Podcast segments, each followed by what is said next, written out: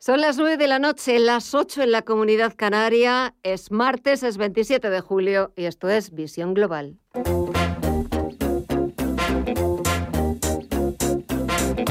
Esto es Visión Global con Gema González.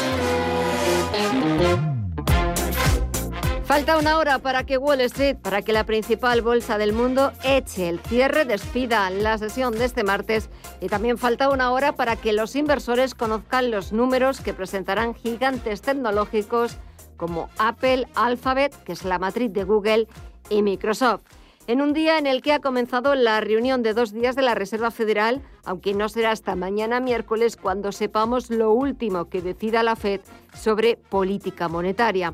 Encima de la mesa vuelve a estar el debate de la retirada de estímulos a la economía estadounidense. Un asunto al que repiten, al que insisten una y otra vez en preguntarle en la rueda de prensa posterior a esa reunión del Comité de Mercado Abierto del Banco Central estadounidense, en preguntarle a su presidente, a Jerome Powell.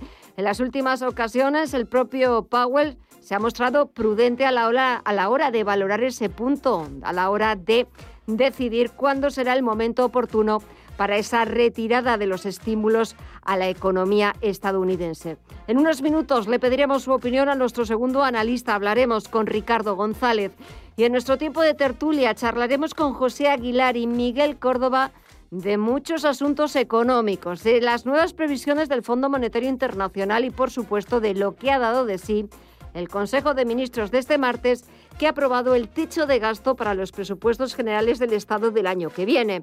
Pero también charlaremos de la puerta abierta que ha dejado la vicepresidenta primera, Nadia Calviño, a esa futura subida del salario mínimo interprofesional antes de que acabe el año. Vamos, lo que lleva pidiendo una y otra vez su compañera de gabinete, la ministra de Trabajo, Yolanda Díaz.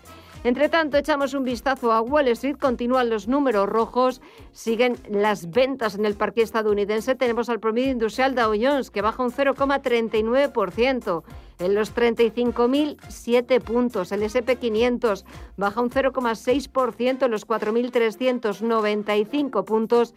Y las caídas superan el punto porcentual en el caso del sector tecnológico, el Nasdaq 100 retrocede un 1,2% en los 14.941 puntos. Echamos un vistazo también al resto de bolsas latinoamericanas. Mireya Calderón, muy buenas noches de nuevo. Buenas noches de nuevo, Gema. Unas bolsas latinoamericanas que siguen cayendo, salvo el IPC mexicano que se apunta un leve 0,09% arriba hasta los 50.943 puntos. Por su parte, el Merval argentino cae un 0,3% hasta los 65.317 puntos. El Bovespa de Brasil recorta un 1,5% hasta los 124.131 puntos y el IPSA chileno que baja un 0,42% hasta los 4.128 puntos. Y en divisas, Pedro, buenas tardes. Buenas tardes, noches ya. Vemos al euro repuntando un 0,19% hasta los 1,18 dólares. En el caso de la libra eh, está repuntando medio punto porcentual hasta los 1,38 dólares. Miramos ahora al petróleo y vemos que está en rojo el barril de Brent.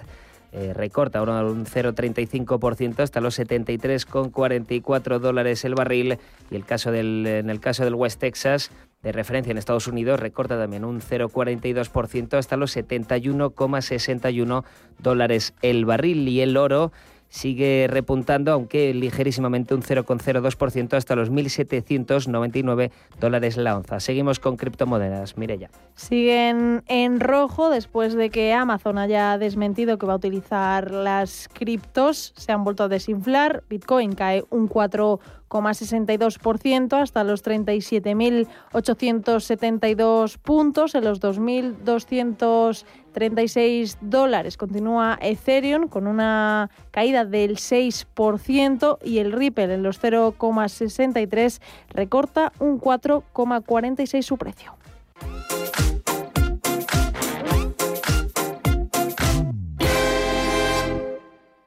¿Buscas hipoteca y aún no has dado con la tecla? Descubre la hipoteca online del Santander, digital desde el principio y con un gestor personal que te acompañe y resuelve tus dudas hasta el final, para que puedas gestionarla desde donde quieras y cuando quieras, con información del estado de tu solicitud en todo momento. Compara, elige, encuentra, simula tu cuota y compruébalo tú mismo en bancosantander.es. En 1954 nací yo, mi menda, Antonio Resines. Desde entonces han cambiado muchas cosas. A mí que todo cambie me parece muy bien, pero que las cosas importantes no me las toquen. Sí, sí, sí, que no me las toquen. 1954 del Pozo. Que lo bueno nunca cambie. Hasta luego. Nos definen como el jamón del mar. Nuestras anchoas son cantábrico en estado puro. Somos esfuerzo, artesanía y dedicación. Defendemos con uñas y dientes los puestos de trabajo en nuestra tierra. ¿Sabéis quiénes somos? Somos Anchoas Codesa, maestros conserveros desde 1976. La Hora de Miguel Ángel es un programa dedicado a la salud y la prevención de enfermedades. Con un lenguaje claro y sencillo, te explica cómo llevar una vida saludable. Todas las noches a la una y media de la madrugada en Radio Intereconomía. Radio Intereconomía.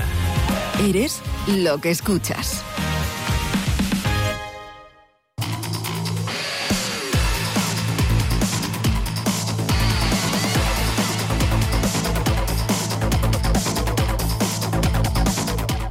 Comenzamos por las noticias. El FMI sitúa a España como el país desarrollado que más crecerá el próximo año. La vacuna para la COVID se ha erigido en el eh, gran trampolín desde el que las economías desarrolladas están tomando impulso. Y España, con un 54,7% de la población con la pauta completa, será uno de los motores de la zona euro en 2022. El fondo ha rebajado en dos décimas eh, sus previsiones de crecimiento para la economía española hasta el 6,2% y para el año que viene, para 2022, sin embargo, las eleva hasta el 5,8. Mientras el Gobierno prevé que la economía recupere en 2022 el nivel previo a la pandemia. El Consejo de Ministros mantiene sin cambios las proyecciones económicas del PIB del 6,5% este año y del 7% el próximo. Nadia Calviño es la vicepresidenta primera. Y todos los indicadores y previsiones apuntan a una fuerte recuperación económica en esta segunda parte del año. En su conjunto, la economía ha tenido una evolución muy positiva en el segundo trimestre, como decía, con un crecimiento intertrimestral que podría situarse o incluso superar el 2%. Y esta tendencia se mantiene en el mes de julio con los datos disponibles hasta el día de hoy. Y todo ello nos permite afirmar que, cerca de un año y medio después del inicio de la pandemia, está en marcha una sólida recuperación económica. Calveño también ha señalado que estudiará tras el verano si sube el salario mínimo en función de la evolución del empleo. A la luz de cómo evoluciona el mercado de trabajo en las próximas semanas, en septiembre veremos si es posible retomar la senda de aumento del salario mínimo interprofesional en la que estábamos hasta la llegada de la pandemia y acordar un alza para los meses finales del año que nos permita seguir avanzando hacia el objetivo del 60% del salario medio que nos hemos fijado para el final de la legislatura. El Consejo de Ministros ha aprobado también el techo de gasto de 2022, que junto con las previsiones macroeconómicas son los pilares sobre los que se construyen los presupuestos generales del Estado. El nuevo techo de gasto asciende a 196.142 millones de euros. María Jesús Montero es la ministra de Hacienda. Estas cuentas del próximo año van a mantener el gasto y la inversión pública al mismo tiempo que producimos una reducción del déficit. Por ello, el límite de gasto no financiero que se ha aprobado en el Consejo de Ministros se sitúa en 196.142 millones de euros, una variación del 0% respecto al año anterior. Estamos ante un techo de gasto histórico que viene a fortalecer el conjunto de los servicios públicos y en clave judicial, el Tribunal de Cuentas ve indicios de ilegalidad en el aval de la Generalitat y pide un informe a la Abogacía del Estado. Un organismo dependiente del Gobierno central, aunque su informe no será vinculante para el Tribunal de Cuentas, que puede decidir rechazar la fianza incluso aunque la Abogacía del Estado la aceptara. Desde la Generalitat, el Gobierno defiende que los avales son impecables jurídicamente. Patricia Playa es la portavoz. El Gobierno no contempla la posibilidad en estos momentos de que, el aval sea desestimado, porque técnicamente, eh, bajo criterios jurídicos, es impecable. Entonces, alguien me decía que había habido un pronunciamiento, mm, lo hemos conocido durante esta rueda de prensa, y lo que confiamos es que el Tribunal de Cuentas responda solo a criterios jurídicos y no ponga impedimentos solo por el simple hecho de quién hace la petición. Y por último, la incidencia acumulada en España sube ligeramente y se sitúa en 702 casos por cada 100.000 habitantes. Sanidad ha notificado este martes 26.399 nuevos contagios y 55 muertes. En Cataluña, las UCIs han alcanzado un nuevo máximo de pacientes en los últimos cinco meses, con 535 personas ingresadas, la cifra más alta desde el 26 de febrero. Y en Canarias, el Tribunal Supremo ha desestimado el recurso del Gobierno canario para aplicar el toque de queda en Tenerife, al creer que la medida de justificación y que no es proporcional.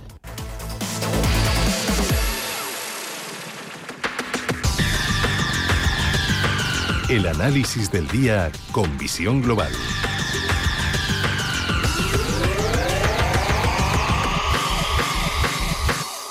Y buscamos el segundo análisis eh, aquí en el programa en Visión Global en Radio Intereconomía, cuando pasan casi 11 minutos de las 9 de la noche, una hora menos en Canarias, saludando a Ricardo González, es gestor de GPM y autor del libro El Código de Wall Street. Ricardo, muy buenas noches. Hola, buenas noches. Bueno, echamos un vistazo a esta última semana del mes de julio en Estados Unidos. Avalancha de resultados empresariales, sobre todo de, de esos números que a veces eh, son casi estratosféricos, los números que presentan los gigantes de la tecnología, Apple, Facebook, Amazon, eh, Microsoft, eh, Alphabet, también que, se van, que los vamos a conocer en apenas una hora esa reunión de la Reserva Federal de dos días. Mañana conoceremos la decisión y el comunicado. También los problemas que están viniendo por parte del gigante asiático, de ese celo regulatorio por parte de las autoridades. Menudo cóctel para despedir este mes de julio. Bueno, sí, que la verdad es que eh, los veranos eh, muchas veces eh, pensamos que pues no sucede nada, ¿no? Pero en los mercados siempre hay algo de lo que estar pendientes, pero aún así eh, si centramos el foco en lo que es realmente importante, conseguimos aislarnos ¿no? de toda esa incertidumbre, de todo ese revuelo ¿no? que suele envolver a los mercados. En primer lugar, hay que tener claro que la tendencia de la inmensa mayoría de bolsas de valores sigue siendo alcista, especialmente la de las bolsas americanas y también especialmente la de los sectores más tecnológicos. Es cierto que durante los meses de verano, especialmente la segunda quincena de julio y también durante el mes de, agosto, suelen haber comportamientos erráticos e incluso en septiembre suele experimentarse históricamente algún susto. Pero esto todavía está por venir, todavía eh, está por ver y de momento lo que tenemos que hacer caso es esa tendencia alcista que muestran los mercados globales. También es cierto que las bolsas asiáticas, especialmente la bolsa china, está empezando a mostrar mal aspecto. Su tendencia empieza a ser bajista, su debilidad es acusada desde hace meses. Y esto, desde un punto de vista operativo, desde un punto de vista de la inversión, nos está diciendo que ahora mismo las inversiones tienen que estar alejadas de China por ese mal comportamiento y centradas más en los mercados que mejor se están comportando. Y ahí tenemos, pues, evidentemente, a las bolsas americanas y a los sectores más tecnológicos. Ese sería el resumen ¿no? de la situación actual desde un punto de vista técnico, más allá de las noticias que todavía están por ver. Y sobre esa reunión de la Reserva Federal que ha comenzado este martes, un poco qué es lo, qué es lo que esperas. Porque es cierto que tarde o temprano, aunque cada vez que se lo han preguntado al presidente de la FED, a Jerome Powell, siempre ha preferido ser prudente y no contestar a la ligera, pero encima de la mesa eh, en todas estas reuniones hasta que no decidan cuándo tiene que estar la famosa eh, puesta eh, final del tapering, de cuándo el Banco Central estadounidense va a empezar a dar marcha atrás a su programa de estímulos en la economía norteamericana. Sí, bueno, así es. La atención también está muy centrada en los bancos centrales, pero si revisamos la historia especialmente la historia reciente, vemos que los bancos centrales están para evitar grandes disgustos en los mercados, no para crear grandes disgustos. Evidentemente, alguna noticia, algún cambio imprevisto puede generar incertidumbre a corto plazo, pero es muy poco probable que los cambios que lleve a cabo la Reserva Federal, en el caso de Estados Unidos, o cualquier otro banco central del mundo, pues origine un cambio de tendencia acusada.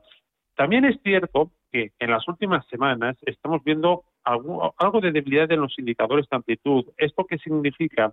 Que aunque los mercados americanos están estableciendo nuevos máximos históricos, son las tecnológicas las que están impulsando esos máximos históricos y estamos viendo como la mayoría de valores, eh, que suelen ser más pequeños, no están tan alcistas ¿no? como a priori reflejan los índices.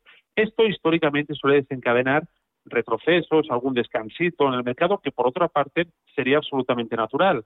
Pero eh, hay que mirar otra pata y es que gracias a los bancos centrales ahora mismo la rentabilidad de la renta fija, a veces de los eh, bonos, sigue siendo muy reducida. ¿Qué sucede con esto? Pues que es muy poco probable que haya una gran salida del dinero de la renta variable porque no tiene un lugar rentable al que ir. Y esto es algo que han propiciado los bancos centrales. Con todo esto, pueden haber algún sustito de corto plazo, puede haber alguna consolidación, que dicho de paso, pues sería hasta natural ver al S&P 500 en el entorno de los 4.200 puntos, porque es el punto por el que pasa la media móvil de 30 semanas. Pues sería absolutamente normal un descanso de esta, de esta magnitud, ¿no? Un pequeñito descanso. Pero bueno, son movimientos menores a los que el inversor casi no tiene que prestar atención porque realmente el dinero está en la tendencia de fondo y como ya hemos dicho, es indiscutiblemente alcista y así lo demuestran los máximos históricos en las últimas jornadas por los índices estadounidenses. Claro, eso en Estados Unidos, Ricardo, porque si nos venimos mm. al viejo continente las cosas no pintan igual de bien. No, no, Europa no está tan bien. Hay, hay, hay alguna excepción, ¿eh? hay alguna excepción que sí que se está portando bien, como por ejemplo la bolsa de Austria, la bolsa de Finlandia, la bolsa de Dinamarca, pero claro, son mercados que el inversor español suele seguir poco, pero bueno, si queremos invertir en Europa, esos mercados lo están haciendo bien. Si miramos más allá de estos mercados eh, que acabo de citar, es cierto que la situación no es tan favorable como la del mercado americano. El mercado americano ahora mismo está clarísimamente alcista en un contexto de medio plazo. Y en cambio, las bolsas europeas, si tomamos como referencia el Eurostoxx 50, lleva establecido en un comportamiento más bien lateral desde que iniciamos el mes de junio. Claro, si la renta variable americana está en clara tendencia alcista y la renta variable europea se ha enfrascado en un, lateral, en un lateral, ¿qué significa esto? Pues que la renta variable europea ahora mismo supone un coste de oportunidad. Para volver eh, a ser optimistas en general con la renta variable europea, la tendríamos que ver superar máximos, de nuevo ganar fuerza, es algo que queda todavía lejos. Pero bueno, insisto, si hay alguien que todavía quiere buscar opciones de inversión por Europa, hay que alejarse de los grandes índices, de los mediáticos que están débiles, como la bolsa eh, alemana o la propia bolsa española, y mirar a otros mercados eh, menos, eh, digamos, menos vigilados, pero que están funcionando francamente bien. Insisto, Austria, Finlandia, Dinamarca y también la bolsa de Suecia son mercados que están funcionando muy bien en las bolsas del fijo continente. Y ya para terminar, Ricardo, ¿algún consejo, alguna recomendación? Porque muchos de nuestros oyentes mm. van a irse de vacaciones y siempre es cierto que si se van, se van un poquito con esas inversiones eh, en bolsa, pues un poquito pendientes de que no haya ningún susto, eh, de que puedan eh, descansar este mes de agosto. ¿Cuál sería el consejo, la recomendación? Bueno, sustos de gran magnitud es eh, difícil, eh, rara vez, aún se han dado, pero rara vez se suelen dar durante el mes de agosto, que un mes estrictamente vacacional se suelen dar más en septiembre, en octubre, ahí sí que suele haber algún, algún sustito. Pero bueno, si estamos centrados en inversiones en los mercados que mejor se están comportando, como por ejemplo ya hemos hablado de los americanos, las tecnológicas y también las empresas inmobiliarias al otro lado del Atlántico, lo que se conoce como REITs, son sectores que están funcionando bien y cuando algo está funcionando bien, lo más probable, que no seguro, porque lo seguro no existe en los mercados, es que siga funcionando bien. Así que es ahí donde tendríamos el punto de mira, ¿no? El mercado americano, sectores tecnológicos, sector inmobiliario, inmobiliario, que son sectores que lo están haciendo bien. Pues con eso nos quedamos. Ricardo González, gestor de GPM y autor del libro El Código de Wall Street. Gracias como siempre por el análisis. Que pases una buena noche y hasta la próxima. Un fuerte abrazo. Un placer. Buenas noches. ¿Tu hipoteca está contaminada por el IRPH? Recuperar tu dinero puede parecer complejo. Nosotros en Durán y Durán Abogados sabemos que es posible. Los resultados, un 99,9% de éxito, nos avalan. Contacta con Durán y Durán Abogados.com. El IRPH para nosotros es cosa del pasado. Tenlo presente. Durán y Durán Abogados.com. Mantén sana tu hipoteca. Visión Global. Los mercados. Bontobel Asset Management patrocina este espacio.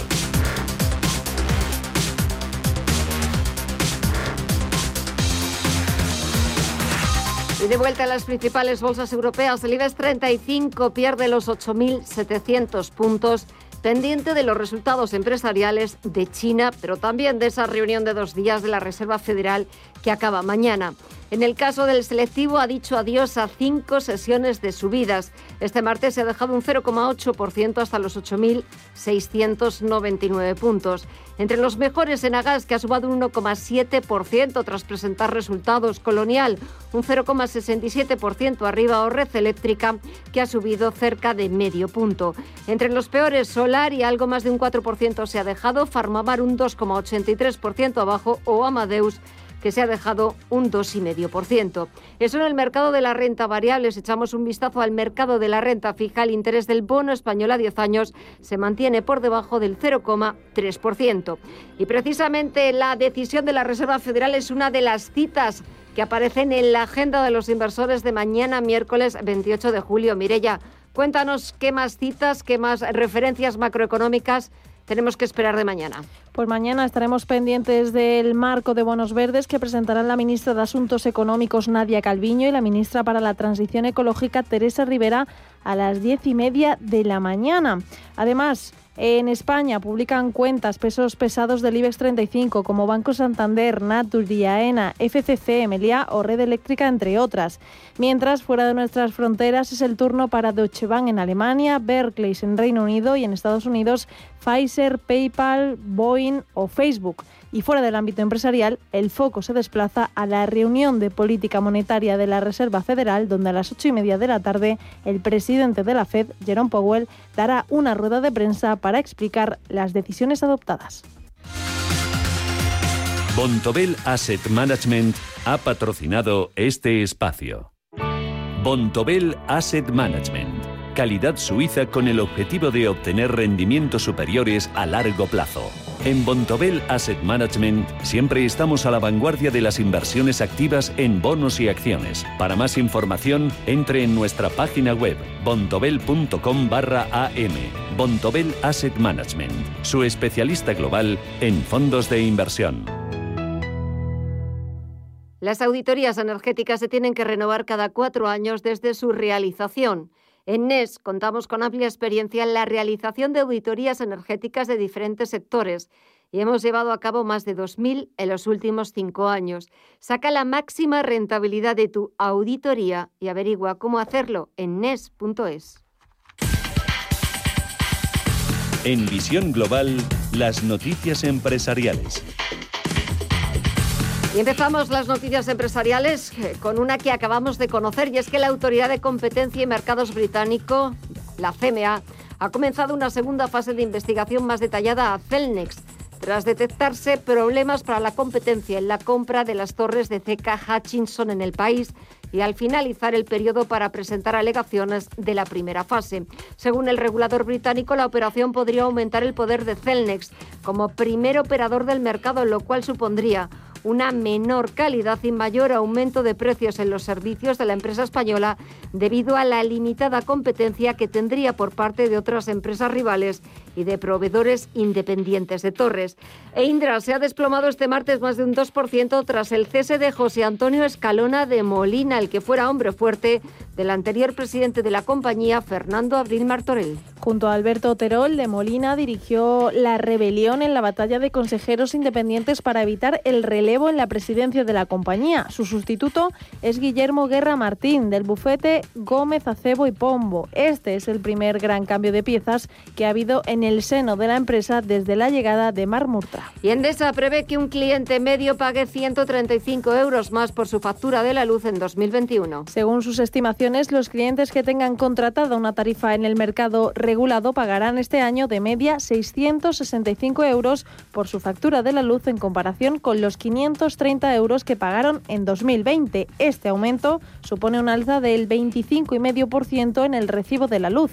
La compañía calcula que los precios de la electricidad en el mercado mayorista seguirán disparados en 2022. Por cierto, que Endesa ha presentado este martes resultados. Gana 832 millones de euros hasta junio, un 26% menos por el repunte de las materias primas. La eléctrica que preside José Bogás se ha visto afectada durante estos primeros seis meses por un contexto de fuerte subida del precio de la electricidad. No obstante, Endesa espera una normalización progresiva de las condiciones de mercado para el segundo semestre del año. Por ello, mantiene los objetivos fijados para este ejercicio 4.000 millones de vida y 1.700 millones de resultado ordinario neto. Más cuentas empresariales, las de ACS, el grupo que preside Florentino Pérez, ha logrado mejorar sus resultados en la primera mitad del año gracias a la reactivación económica tras el impacto de la pandemia. La constructora consiguió ganar 351 millones de euros entre los pasados meses de enero y junio, lo que supone un 4,8% más respecto al mismo periodo del año anterior. Y la presidenta de la Junta Única de Resolución, Elke Konig, testificará finalmente el próximo 30 de septiembre por el Popular. Lo hará en calidad de testigo en la causa que investiga los dos últimos equipos gestores del banco. Hace unas semanas, la Junta Única de Resolución solicitó que declarara por escrito porque se trata de hechos que ocurrieron hace más de cuatro años y podría tener que consultar expedientes para recordar toda la información. El juez lo ha rechazado al entender que es un privilegio procesal no aplicable a su caso.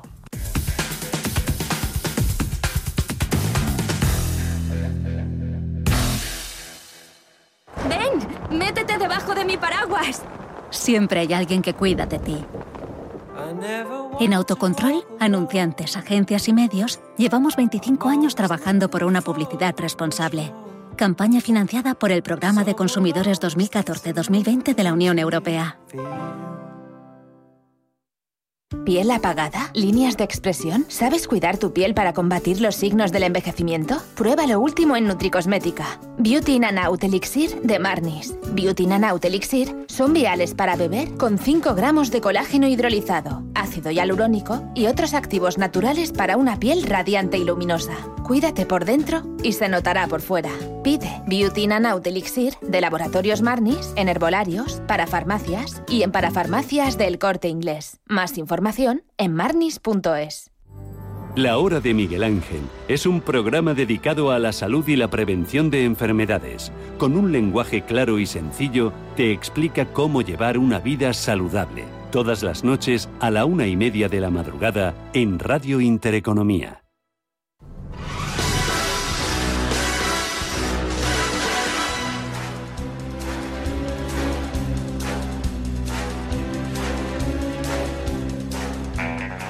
Solo los que tengan coche eléctrico podrán entrar en el Casino Royal. Vive verde y deja morir a la contaminación. Emisiones neutras desde Rusia con amor.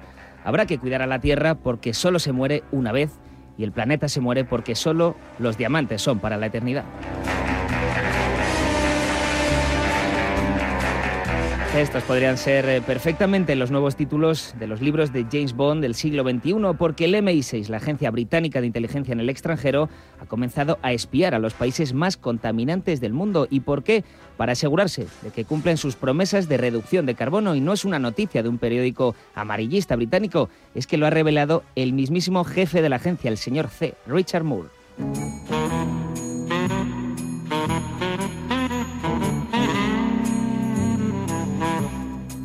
Richard Moore ve el cambio climático como el principal tema de la Agencia Exterior del Reino Unido. El caso es que la próxima conferencia de la ONU sobre cambio climático, la COP26, se celebrará, si no se cancela por la pandemia, en Glasgow, en Reino Unido. Y el gobierno británico quiere dar ejemplo con sus esfuerzos contra este problema global.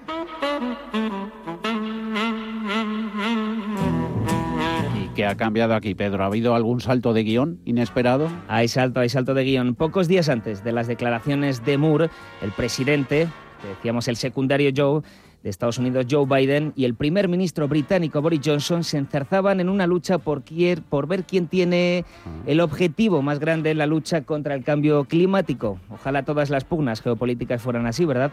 Pues por un lado, Joe Biden ha avisado de que entramos en una década decisiva y ha anunciado un nuevo objetivo, reducir las emisiones de carbono en Estados Unidos a la mitad para 2030 respecto a los niveles de 2005. Estados Unidos está en el camino de reducir nuestros gases de efecto invernadero a la mitad para finales de esta década. Ahí es donde nos dirigimos como nación. Nos estamos preparando y estamos decididos para tomar acciones, no solo el gobierno federal, sino también nuestras ciudades y estados en todo el país. Sabemos lo crítico que es esto porque los científicos nos lo dicen. Esta es la década decisiva, una década en la que hay que tomar decisiones que evitarán las peores consecuencias para el clima. Y por el otro lado, el Premier Boris Johnson ha dicho que Reino Unido será líder mundial en la lucha contra el cambio climático al anunciar una reducción de las emisiones de un 78% para 2035 respecto a los niveles de 1990. Estoy realmente fascinado por el cambio de juego del presidente Joe Biden tras el anuncio que acaba de hacer y estoy orgulloso de decir que Reino Unido hará lo mismo. Como huésped de la COP26 queremos ver ambiciones similares en todo el mundo y estamos trabajando con países pequeños y grandes emisores para asegurar los compromisos dentro de los 1,5 grados. Creo que podemos hacerlo.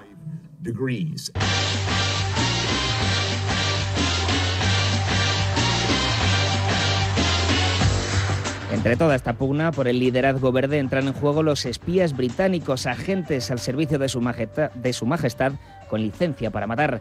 Aparte de las comparaciones con James Bond, realmente era inevitable que los países con más poder y que no son negacionistas del cambio climático se pusieran un poco las pilas contra este cambio climático de forma eficiente y real, no con promesas inútiles. China e India, esta última hora más preocupada por el COVID, no han renovado todavía sus promesas de reducción de emisiones, a pesar, de ser los dos países más contaminantes del planeta.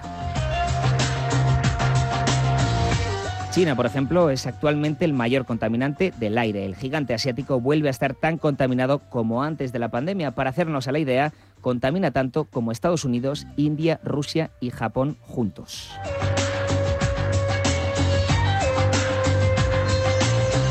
Y antes, a eso de las cuatro, nos hablaste de que, Pedro, de que había agencias de otros países de espionaje que también siguen la pista, marcan el camino y mucho a los negacionistas. De otro tipo de negacionistas. Cambiando de tema, pero no muy lejos, seguimos hablando de espías. Efectivamente, Alemania someterá a vigilancia un movimiento negacionista del COVID. Las autoridades temen que este grupo pueda perpetuar las teorías de la conspiración difundidas durante la pandemia, pero digo yo, ¿eh? igual hacerlo público no es la mejor idea. Igual los negacionistas, que beben de teorías de la conspiración, solo necesitan este empujoncito para creérselo del todo.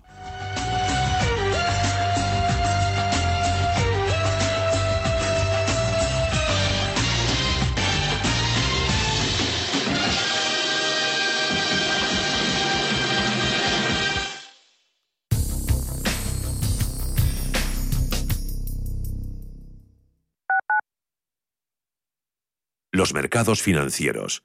Las bolsas más importantes. Información clara y precisa. Esto es Radio Intereconomía. ¿Y entonces este fin de qué? Pues nada, para la y piscina con los colegas. Y ya tengo la cabeza a reventar. Pues hazle hueco para recordar que el virus sigue aquí y que tenemos que seguir protegiéndonos si no queremos volver atrás. No lo olvides, eres parte de la solución. Sigue tomando precauciones en tus ratos de ocio y diversión, porque el virus no se ha ido. Comunidad de Madrid. Soy José Luis, director de Seguros García Ochoa, y quiero darte mi teléfono personal para asesorarte, hacerte un estudio de todos tus seguros y ayudarte a ahorrar. Toma nota, 679 48 20 40. Repito, 679 48 20 40. Mi compromiso, estar más cerca de ti. José Luis García Ochoa, Premio Empresario del Año Fedeto 2019. Seguros García Ochoa, comprometidos con las personas. Ahora más que nunca tienen un propósito. Marta, Pedro, Lucía. Seres extraordinarios que con pequeños gestos, como cerrar el grifo mientras enjabonan, cuidan el agua. Únete a ellos. Descubre tus superpoderes en canaldeisabelsegunda.es. El poder está en tu mano. Cuidando el agua, cuidamos de todos. Canal de Isabel Segunda.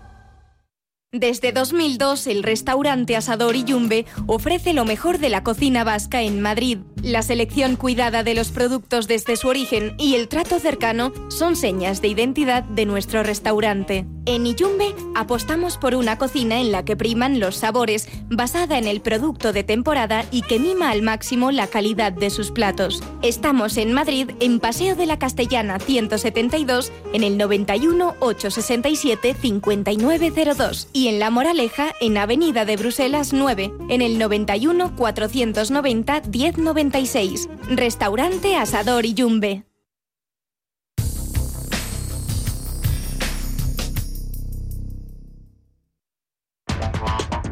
En Visión Global, la tertulia de los negocios.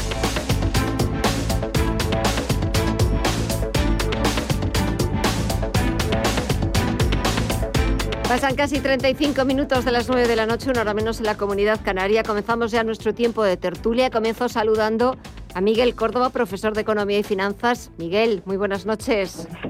Hola, Gemma, buenas noches. Mucho gusto estar con vosotros. Igualmente, y también doy la bienvenida a José Aguilar, socio director de Minvalue. José, muy buenas noches a ti también. ¿Qué tal, Gemma? Muy buenas noches. Bueno, echamos un vistazo a, a, para poner los temas encima de la mesa a todo lo que ha dado de sí este martes y quien mejor nos lo va a presentar, Mireya, cuéntanos, a ver, ¿de qué temas vamos a hablar en los próximos minutos? Hoy todos muy económicos. Por un lado, se ha dado el pistoletazo de salida para impulsar los presupuestos generales del Estado 2022. El Consejo de Ministros ha aprobado el techo de gasto para 2022 y la cifra vuelve a superar los 196.000 millones de euros, 45 más que el año pasado. María Jesús Montero es la ministra de Hacienda. Estas cuentas del próximo año van a mantener el gasto y la inversión pública al mismo tiempo que producimos una reducción del déficit. Por ello, el límite de gasto no financiero que se ha aprobado en el Consejo de Ministros se sitúa en 196.142 millones de euros, una variación del 0% respecto al año anterior. Estamos ante un techo de gasto histórico que viene a fortalecer el conjunto de los servicios públicos. Variación del 0% respecto al ejercicio de 2021, aunque se trata del techo de gasto más elevado de la historia. Por otro lado, el Gobierno mantiene su cuadro de cifras macro para este año. Nadia Calviño, vicepresidenta primera, ha anunciado que se mantienen las previsiones de abril y se sigue manteniendo un crecimiento del 6,5% del PIB para 2021 y del 7% para 2022. Con todo ello, las previsiones de crecimiento se mantienen en el 6,5% para 2021 y el 7% en 2022, en línea con las publicadas recientemente por la mayoría de analistas y, y organismos económicos aunque eso sí, el Fondo Monetario Internacional rebaja dos décimas el crecimiento de España al 6,2%, mientras revisa al alza su pronóstico para el año que viene, que eleva al 5,8% desde el 4,7% de la pasada primavera. Y acabamos con el salario mínimo, porque parece que la ministra Calviño se muestra menos tajante. Hoy en la rueda de prensa posterior al Consejo ha dicho que en septiembre se verá si es posible recuperar la senda de aumento del salario mínimo interprofesional y acordar un alza para los meses finales de este año. A la luz de cómo evoluciona el mercado de trabajo en las próximas semanas, en septiembre veremos si es posible retomar la senda de aumento del salario mínimo interprofesional en la que estábamos hasta la llegada de la pandemia y acordar un alza para los meses finales del año que nos permita seguir avanzando hacia el objetivo del 60% del salario medio que nos hemos fijado para el final de la legislatura. Bueno, muchos asuntos económicos que tienen que ver con nuestra tertulia encima de la mesa. Miguel, ese, esa posibilidad, esa puerta abierta que ha dejado hoy la vicepresidenta primera, Nadia Calviño, a esa subida del salario mínimo interprofesional, dependiendo según evolucione el mercado laboral a partir de septiembre, me imagino que hoy la ministra de Trabajo, Yolanda Díaz, tiene que estar más contenta que ayer. Bueno, sí, eh, al final es un pulso entre las dos, pero primero, desde el punto de vista de la ortodoxia económica, subir en el tercer en el cuarto trimestre del año algo, eh, y, al final sí es que van a ser tres euros al mes, ¿eh? o sea, va a ser una idiotez, pero pero es más el, tema de aquí eh, se hace lo que yo digo y tal, bueno, eh, mira, me da lo mismo porque no va a afectar. Diga lo que diga el señor Arce del Banco España, no va a afectar al empleo y que le suban a la gente 3 euros al mes, eh, pues eso no, la gente no va a despedir porque en vez de pagar 950 pagues 953 o 955. Es decir, eh, en fin. Eh, yo yo creo que es un tema político, un tema de postureo, como siempre, y, yo sinceramente no le daría más importancia, salvo el tema de que parece que efectivamente la señora Díaz se ha llevado el gato al agua. Sí, sí, de momento en este en este asunto. Eh, insistía una y otra vez, igual que los sindicatos, en esa necesidad de subir el salario mínimo interprofesional. Al principio Nadia Calviño eh, se oponía tajantemente, pero parece que poco a poco eh, va dejando esa puerta abierta. José, ¿tú qué opinas? Sí, es una cuestión de oportunidad. el, cambio es un poco de, del tono, sobre todo de la concreción de fechas, porque no es que la ministra Calviño hubiese, se, opusiera frontalmente al, incremento del, salario mínimo interprofesional, sino que consideraba que no era el momento oportuno, que, en, el, marco económico en el que nos encontramos y, sobre todo de empleo, pues no sería una ayuda, sino que más bien sería un inconveniente. Ahora lo que dice es que como efectivamente parece que se dan las condiciones eh, eh, cabe la posibilidad de que incluso dentro de este ejercicio se pueda revisar el salario mínimo interprofesional. Pero no olvidemos que tampoco es un cambio tan drástico, porque ya condiciona ese incremento a que la evolución del mercado laboral eh, pues se sitúe en el mejor escenario posible, que se siga generando empleo, que se siga reduciendo el número de, número de parados.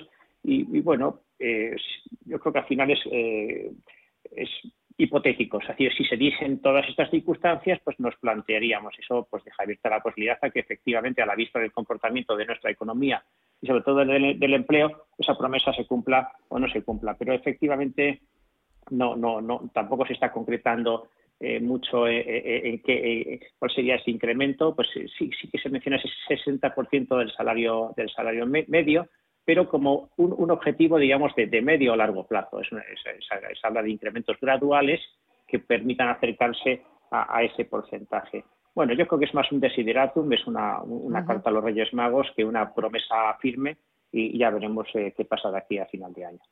¿Y qué, qué, puede pasar con esos presupuestos generales del Estado del próximo año, los más expansivos de la historia? Hoy han aprobado como el primer paso ese techo de gasto que sigue en máximos históricos, Miguel. Sí, claro, pues sí, está claro que tal y como están las cosas, el tema de subsidios y, pagos a, a, pasivas y cosas cosas, pues va a seguir subiendo. Ya estamos eh, en, todos los todos los meses sube el saldo medio eh, pagado eh, bueno, medio, vamos, lo, que se paga a los pensionistas y va a seguir subiendo sin parar, ¿eh? además. Eh, entonces, quiero decir, está claro que vamos a tener que hacerlo y, vamos a ver, eh, ellos van a hacer un presupuesto, eh, no dicen mucho de cómo lo llevan, ¿no? Porque te acuerdas que el año pasado fue, nos morimos de risa casi todos. entonces, me imagino que va a estar en la misma línea mucho gasto y, bueno, pues ahora, eh, que esto va a ir eh, para arriba y no sé qué, y bueno, vale, y yo lo que pasa es que a mí, a mí cuando me dan las cifras en bruto, pues yo digo, pues vale, pues muy bien, lo que tú me digas, pero mira, si tú dices, va a subir un 6,2% eh, el, PIB español y sobre eso hacemos nuestros presupuestos y tal, vale, pero mira, eh, si tú le metes 150.000 millones de euros eh, de deuda que te está comprando el Banco Central Europeo eh, todos los años, o sea, este sería el segundo año que lo harían, o el 2022, pues claro, esos 150.000 millones, al menos 100.000, 120.000, eh, es dinero que coges del Banco Central Europeo y eh, lo repartes eh, entre la gente. Y, eso es PIB. Entonces, claro, eh, eh, ¿qué vamos a crecer? ¿Un, un 6% o vamos a bajar un 4%? El, el, PIB productivo, o sea, porque es que esos 150 millones no los produces tú los estás tomando como deuda. Entonces, claro, eh, a mí eh, los presupuestos llega un momento que ya, que ya me dicen muy poco, porque el verdadero problema es eh, el dopaje permanente que está teniendo la economía con, con esas compras masivas de deuda. Y más dopaje vamos a tener cuando lleguen los 140 mil millones. Entonces, claro, eso no es nuestra economía la que está produciendo el PIB, es el montón de dinero que está llegando a Europa. Cuando eso se acabe, ya veremos cómo estamos. José, el, planteamiento de las cuentas públicas es el contrario al de las cuentas privadas y así debe ser, porque obviamente son dos mundos diferentes y cada uno tiene su función dentro de una sociedad. Y cualquier empresa, pues lo primero que haces a la hora de, definir o de diseñar tus presupuestos es ver cuáles van a ser tus ingresos y en función de eso, pues ya eh, pues estableces metas, obviamente, de ingresos, pues ambiciosas, etcétera, y en función de eso ya defines cuáles y cómo van a ser tus gastos. En el caso de las cuentas públicas es al contrario. Lo primero que se aprueba en las cuentas públicas es el techo de gasto. Se define cuánto dinero va a salir de las arcas públicas. ¿Cómo se vaya a recaudar ese dinero? Pues es otra cuestión, ¿no? Obviamente también se incluye más adelante en las propias cuentas públicas, pero eh, si no se cumple el objetivo de ingresos, pues ese diferencial va directamente a, déficit público. Eh, en las cuentas públicas el objetivo es que en 2022 incluso con los presupuestos más expansivos de nuestra historia, en términos de gasto, pues eh, aún así el déficit no supere el 5% del Producto Interior Bruto. Pero si no se dieran las circunstancias, es decir, en el momento en que apruebas este techo de gasto ya es un compromiso de gasto que, se va a ejecutar y por lo tanto pues el, montante del déficit, que es al final lo que va a lastrar nuestra economía, sobre todo de cara al futuro, pues eso va a estar en función de, circunstancias o de variables que en estos momentos pues no, no, se controlan. quizás aquí un poco lo que cabe sobre todo es un planteamiento más realista o, más optimista, ¿no? Y si es muy optimista, pues me parece que es la actitud que está adoptando el gobierno, pues eh, pues probablemente eh, al final del ejercicio tendremos un déficit público superior y por lo tanto podemos entrar ya en zonas de, un cierto de un cierto riesgo, sobre todo de cara al futuro. Y sobre esas previsiones que hemos conocido hoy, Miguel, del Fondo Monetario Internacional, son previsiones, son estimaciones, pero bueno, colocan a España parece que en muy buena posición dentro de las economías avanzadas. ¿Estás hablando del incremento de PIB? Sí. Sí, sí, bueno, es un poco lo que comentaba antes. Vamos a ver, el, el, FMI obviamente tiene en cuenta todas las variables, entre ellas eh, los 150 millones de deuda. Entonces, claro, eh, es lógicamente, pues, pues eh, dentro de las economías avanzadas, teniendo en cuenta que además habíamos sido los que más habíamos caído de toda Europa, pues es lógico que, haya un efecto rebote, es evidente que lo va a haber. Eh, vamos a ver, no obstante, no va a ser tan alto como creían. El, tema del turismo no ha funcionado como se esperaba, pues básicamente por el tema del COVID y esta quinta ola que de verdad que es para matarles, eh, después de lo que pasó el año pasado. Entonces, claro, el, problema que están eh, diciendo es, oye, vamos a crecer eh, de acuerdo con las previsiones que tenemos, ellos tienen sus modelitos macroeconómicos y los hacen y tal. Pero luego hay que tener en cuenta el día a día, porque estas previsiones se, probablemente se han hecho hace un par de meses, y hace un par de meses eh, eh, de la quinta hora no, del municipio, yo creo que la gente no lo tenía en la cabeza. Habrá que ver realmente cuánta gente viene, porque el turismo aquí sí que va a tener un tema importante, no solo el turismo, que es el 12-14% del PIB español, estamos hablando también de, comercio, de ventas, de, cosas de estas, de producción que, que, se hace para todas estas cosas. Es decir, que vengan, como vinieron en 2019, 84 millones de personas, a que vengan, yo que sé, 25, eh, pues te aseguro que tiene un efecto muy, muy, muy importante en, la economía. Eh, bueno, que sean optimistas, vale, pero lo que tengo muy claro es que no está yendo el año como yo creo que el gobierno eh, eh, tenía en mente. Entonces veremos el déficit que vamos a tener este año de, 2021, que yo sinceramente creo que va a ser un déficit bastante importante. José. Sí, la, las previsiones del Fondo Monetario Internacional para este año pues, se reducen al 6,2% cuando la zona euro es el 4,6%. Y para el año que viene eh, el, Fondo Monetario Internacional pues anticipa que nuestra economía va a crecer un 5,8%, bastante por debajo de las previsiones del gobierno, pero aún así por encima del 4,3% que se anticipa para el conjunto de la zona euro. Entonces, eh, la, la, explicación del gobierno es claramente optimista, es decir, la economía española va a tener, está teniendo y va a tener un comportamiento mejor que el de cualquier otra economía de la zona de la zona euro y prácticamente de todas las economías desarrolladas. Ese es el vaso medio lleno que siempre conviene ver, pero también, como hemos comentado en otras ocasiones, esto se ha, se ha, producido en todas y cada una de las crisis por las que hemos atravesado, en el sentido de que la economía española, por sus características, por su modelo productivo, es particularmente sensible a las crisis. Eso hace que la, banda de oscilación eh, por ciclo sea mucho más ancha que la de cualquier economía, digamos, más estable o con una economía más o con modelos económicos más diversificados. Por tanto, ¿qué es lo que ocurre? Que cuando llega la crisis caemos mucho más que cualquier economía de nuestro entorno o cualquier economía comparable y obviamente el, el rebote pues también en nuestro caso es superior. Entonces, bueno, yo creo que hay que ver las dos cosas, ¿no? Es decir, y sobre todo para mí la lectura no es tanto que vayamos a crecer más que otros países de la zona euro, sino cómo conseguimos crecer como ellos, es decir, crecer menos, ¿eh? porque probablemente fortalecemos nuestro modelo económico para que también las caídas, es decir, nuestro grado de exposición a las crisis sea menor. ¿eh? una y otra vez estamos demostrando que nuestra economía es un poquito más o bastante más eh, sensible o está más expuesta a crisis o, a, situaciones adversas como la que hemos vivido que otras de, nuestro entorno. Y bueno, pues afortunadamente tenemos los recursos para, para recuperarnos, pero también el, coste ¿no? y, que se produce eh, en los momentos álgidos de esas crisis pues son, duros y, convendría atenuarlos eh, y sin, sin, sin, tantas alaracas eh, pues por, por, estas predicciones positivas que obviamente hay que celebrar pero que hay que ver en su contexto. Conferencia de presidentes este viernes en Salamanca, Miguel. Ya estamos eh, todavía, bueno, o todavía no sabemos si asistirá el presidente, el Endacari vasco, Iñigo Quizás también haya alguna que otra ausencia que puede salir de esa conferencia, que no sea la típica foto eh, cada particular de cada uno de ellos, como ayer decía el presidente de Castilla-La Mancha, Emiliano García Baje, que esperaba, bueno, pues que no se convirtiera en una jauría política del Itumás, que no fuera como, pues, un debate parlamentario y que saliera algo concreto. Yo creo que no va a salir nada concreto. Yo creo que, que toca, ahora toca la conferencia y toca la foto y tal. Pero al final eh, eh, lo que está claro es que van a seguir un poco haciendo lo mismo. El señor Sánchez va a seguir haciendo lo mismo. Él tiene de momento los votos en el Parlamento y yo creo que, claro, el, Acari no va, el, catalán no va y bueno, pues lo, es, es lo de siempre.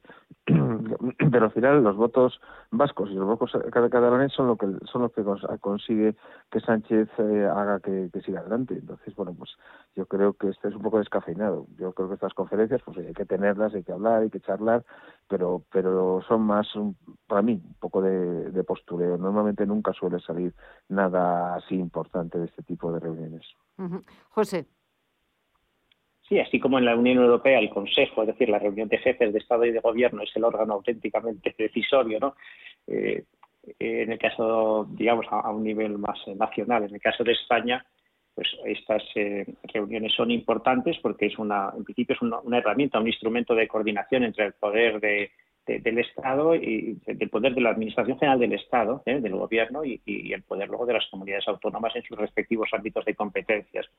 Y yo creo que al Gobierno le, le, conviene que efectivamente esta reunión se produzca en fechas veraniegas donde quien más, quien menos, pues ya está con la con el flotador y, en el coche, ¿no? O sea que, porque realmente va a ser una, de las más eh, a cara de perro quizás de los, últimos meses o incluso años. ¿eh? No olvidemos las cuestiones que están ahora mismo sobre la mesa, las claras divergencias entre muchas comunidades, no solamente populares, ¿eh? sino también de otros colores políticos respecto del gobierno, fundamentalmente por la gestión de la quinta ola, donde por una parte las comunidades que tienen competencias en materia de sanidad sienten que sobre ellas se descarga la responsabilidad sobre la evolución de la, de la pandemia y su control, etcétera, pero que eh, el gobierno no les está facilitando las herramientas, los instrumentos para poder hacer una gestión eficaz. La inseguridad jurídica contra las medidas, ¿eh? es decir, que, efectivamente pues hay comunidades que plantean determinadas medidas y, no, tienen el, respaldo jurídico o, dictan normas que luego son revocadas. Eh, la gestión de las vacunas, ¿no? que siempre también es un caballo de batalla en, estos, estas semanas muy, muy, la financiación autonómica en un momento, bueno, esto, es una constante en todas las reuniones, pero más ahora que, se tienen que repartir fondos europeos. En fin, son muchos frentes que van a hacer que no sea una reunión grata en absoluto, pero que desde un punto de vista de opinión pública puede pasar bastante inadvertida. Mira, ahora que has hablado, José, de la financiación autonómica, eh, también leía hace, hace un rato Mañana hay reunión telemática del Consejo de Política Fiscal y Financiera y después de cuatro años en los que no han aparecido, mañana sí va a aparecer el conseller de Economía catalán, Jaume Giró, Miguel. Cuatro años en los que no aparecían. Cuatro años. Es que no es lo mismo que, que gobierne Junts a que gobierne Esquerra, es que no es lo mismo. Evidentemente Junts son, eh, son antiestado, eso está muy claro. Eh, y Esquerra, pues hombre, pues sí, es independentista y tal, etcétera pero yo creo que por lo menos se puede hablar con ellos, por lo menos. ¿eh? Entonces, bueno, pues efectivamente eso se nota, que es, o sea, el Consejo de Política Fiscal, pues lógicamente, pues es un, yo creo que sí, es más, eh, igual que el de, presidentes, pues es bla, bla, pero este de, Política Fiscal, pues evidentemente es un consejo más, más operativo, ¿no? Más, eh, técnico, digamos, ¿no? Y sí que ahí, pues normalmente se, se plantean temas, sobre todo de los fondos estos de, cohesión, que los fondos del FLA, el otro, cómo se va el dinero de un sitio para otro, y, plantean temas y tal. Y yo creo que sí, que sí es importante, sobre todo que puede ser un punto de apoyo de cara al establecimiento de los presupuestos eh, generales de Estado para el 2022, que probablemente empezará en septiembre ya en su fase álgida, ¿no? O sea que, que bueno, pues sí, y, no, de verdad que, que, que, que haya vuelto el catalán, eso yo creo que es importante. José.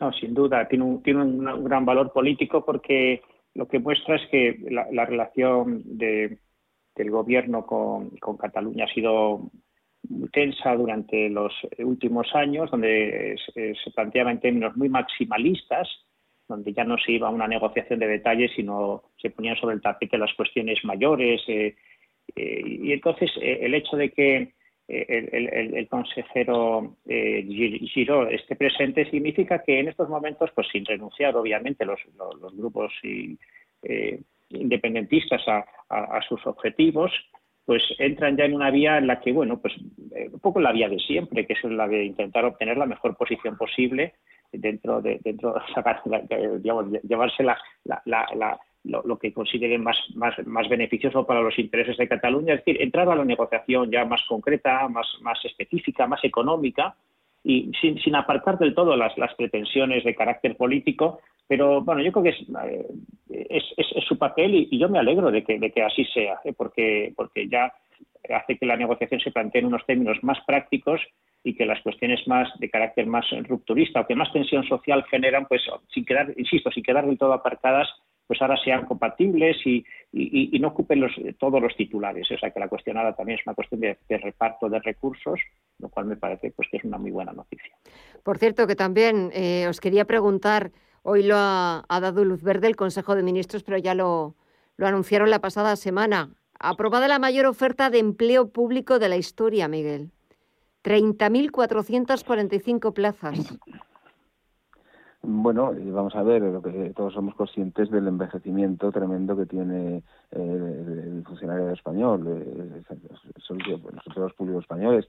De hecho, la Comisión Europea ya les ha avisado varias veces, y mira, que, no podéis tener así a toda la gente toda con 50 y tanto, con 60 años, es decir, que tenéis que, hacer una pirámide de población en la función pública también que sea mucho más razonable.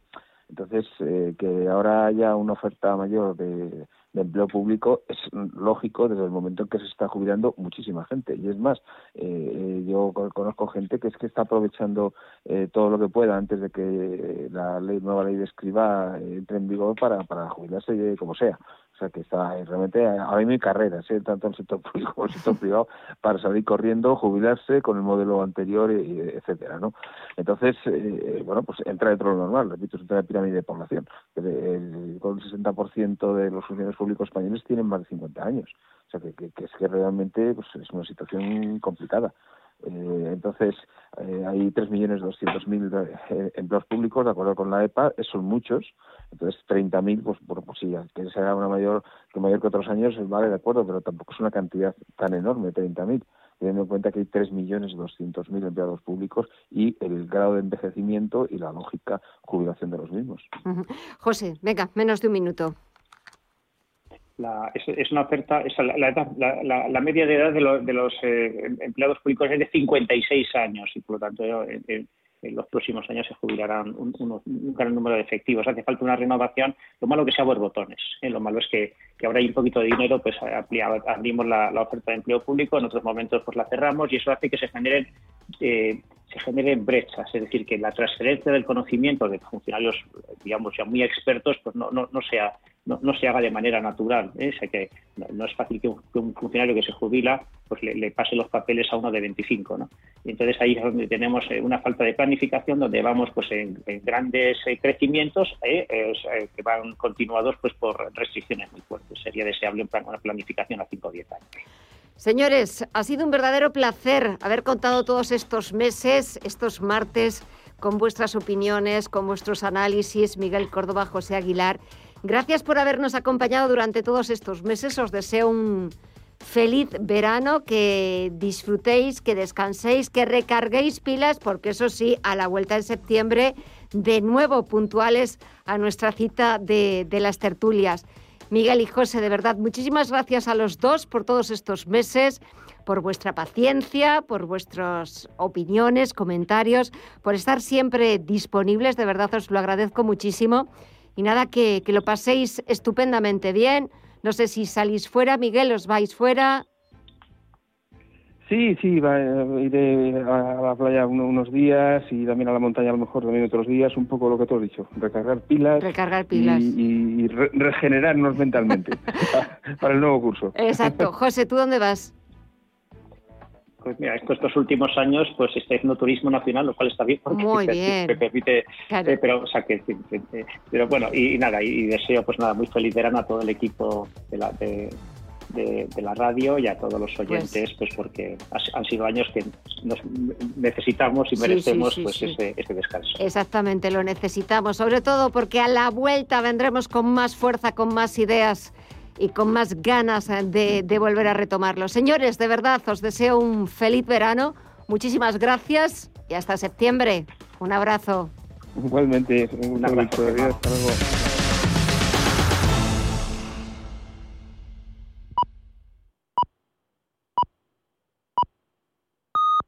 Son las 10 de la noche, las